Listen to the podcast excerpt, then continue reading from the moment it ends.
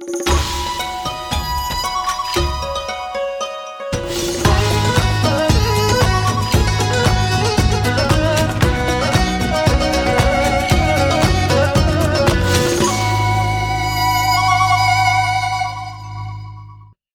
Bonjour, bonjour. Pardonnez-moi d'être resté si longtemps sans vous parler, mais j'ai une excuse et de taille même. J'étais absent à Paris, en train d'assister à l'accouchement de ma BD Robinson à Pékin avec Aude Massot pour les illustrations, publiée chez Urban Comics, filiale de Dargo. Il s'agit du récit de ma vie en Chine comme reporter indépendant depuis mon arrivée en 1987 jusqu'aux grands événements qui ont bouleversé le pays deux ans plus tard, le printemps de 1989 et le massacre sur la place Tiananmen la nuit du 3 au 4 juin. Une BD, me direz-vous, mais quelle drôle d'idée, après avoir publié en 30 ans neuf livres tous sur la Chine, tous 100% texte. C'est vrai, vous répondrai-je, mais si vous y regardez de plus près, mes livres ont tous été très différenciés, jamais dans le même genre, comme si, après avoir pondu un livre, j'éprouvais le besoin de passer à autre chose.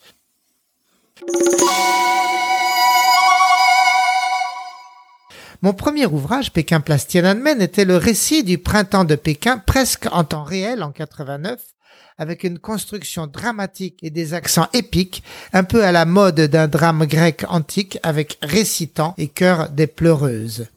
Sois riche et tais-toi en 2002 se voulait un panorama de la société chinoise sous des angles aussi divers que celui de l'argent, de la femme ou du grand banditisme.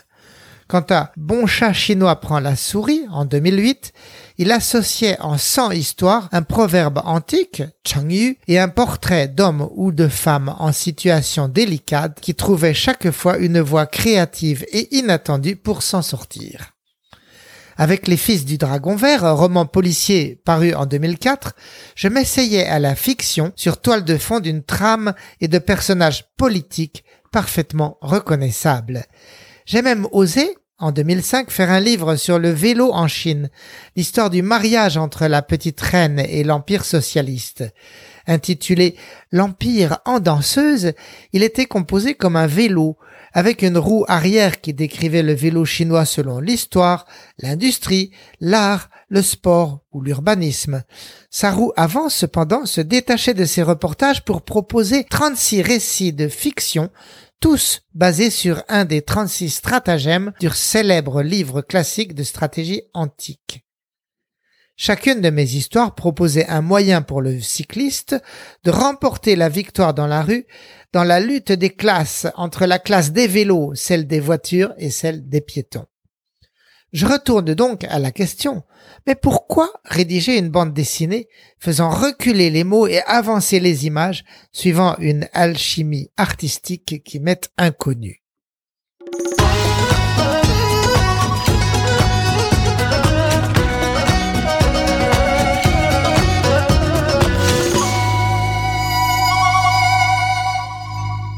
J'avais eu la chance de rencontrer quelques années plus tôt Nicolas Grivel, l'agent littéraire de la BD, dont le métier consiste à repérer et associer des talents du dessin et du scénario et de les présenter à l'une ou l'autre des 53 maisons de BD existantes en France. La première année, j'avais refusé son offre de raconter ma vie chinoise.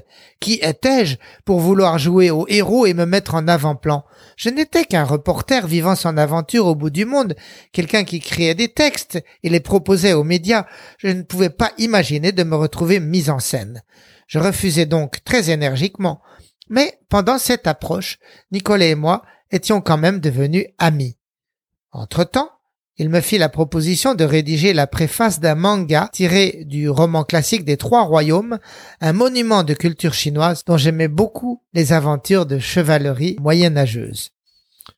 Je finis enfin par céder à sa demande. Le sujet cette fois était l'expatriation et la vie quotidienne d'un reporter au Céleste Empire.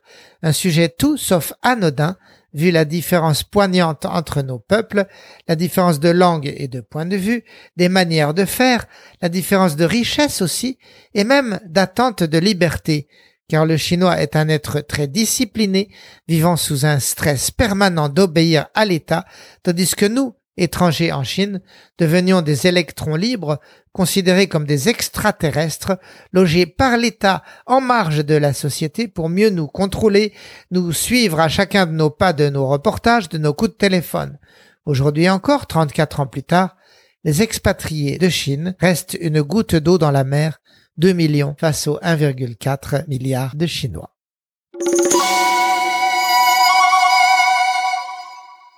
À Aude et à moi, notre BD allait prendre son temps de gestation, plus de trois ans au total. Nous avancions pas à pas, le temps pour moi d'apprendre les techniques du récit en bande dessinée qui dépendent autant de l'écriture littéraire que de celle du cinéma. Le temps aussi pour nous deux de rassembler les scènes que nous voulions traiter, les structurer et surtout de voir comment nous allions nous y prendre. Car c'est une chose que j'ai découverte entre temps. L'œil de l'écrivain et celui du dessinateur ne sont pas les mêmes. Le journaliste décrit les choses avec des mots, il les voit avec des mots dont il cultive la force et la nuance. C'est le mot qui conditionne la vie, l'encapsule, la décrit. C'est une bande passante en soi. En face, Aude, la peintre ou la femme de l'image, appréhende cette même réalité tout différemment avec d'autres émotions, l'autre organe qu'est l'œil. Elle travaille avec la perspective, la profondeur de champ, les couleurs, les ombres. Tous ces outils lui font décomposer l'univers et le recomposer en une œuvre selon des procédés et pour un résultat dramatiquement différent. De la sorte, Aude et moi devions discuter chaque scène avant sa mise en page, avant sa mise en image et après, objet de nombreuses corrections et de nombreux débats pour arriver à un dessin proche de la réalité de ma vie d'alors et de la Chine de 30 ans en arrière. Même le titre de l'ouvrage allait mettre un bon bout de temps avant d'émerger. Robinson à Pékin finissait par s'imposer, titre éponyme d'un autre livre que j'avais commis vingt ans en arrière. Il signifie que comme le naufragé sur son île déserte, le journaliste parti pour l'Empire du ciel va devoir tout faire pour satisfaire aux besoins de sa vie quotidienne. Il devra inventer son logement, construire son réseau de contacts et celui de médias pour publier ses articles. Il devra pétrir et faire cuire son pain et s'envoler pour Hong Kong afin d'y acheter son répondeur fax, la poussette pour son futur bébé, le meuble d'archivage, tous ces produits qui n'existent pas encore dans la Chine de l'époque. Cette indispensable quête d'autonomie est épuisante, mais aussi enivrante. Elle entretient la jeunesse et l'énergie vitale, la fameuse Huoli qui est le secret de la réussite de la Chine dans le monde. Cette Huoli est le vrai sujet, le vrai héros de notre bande dessinée.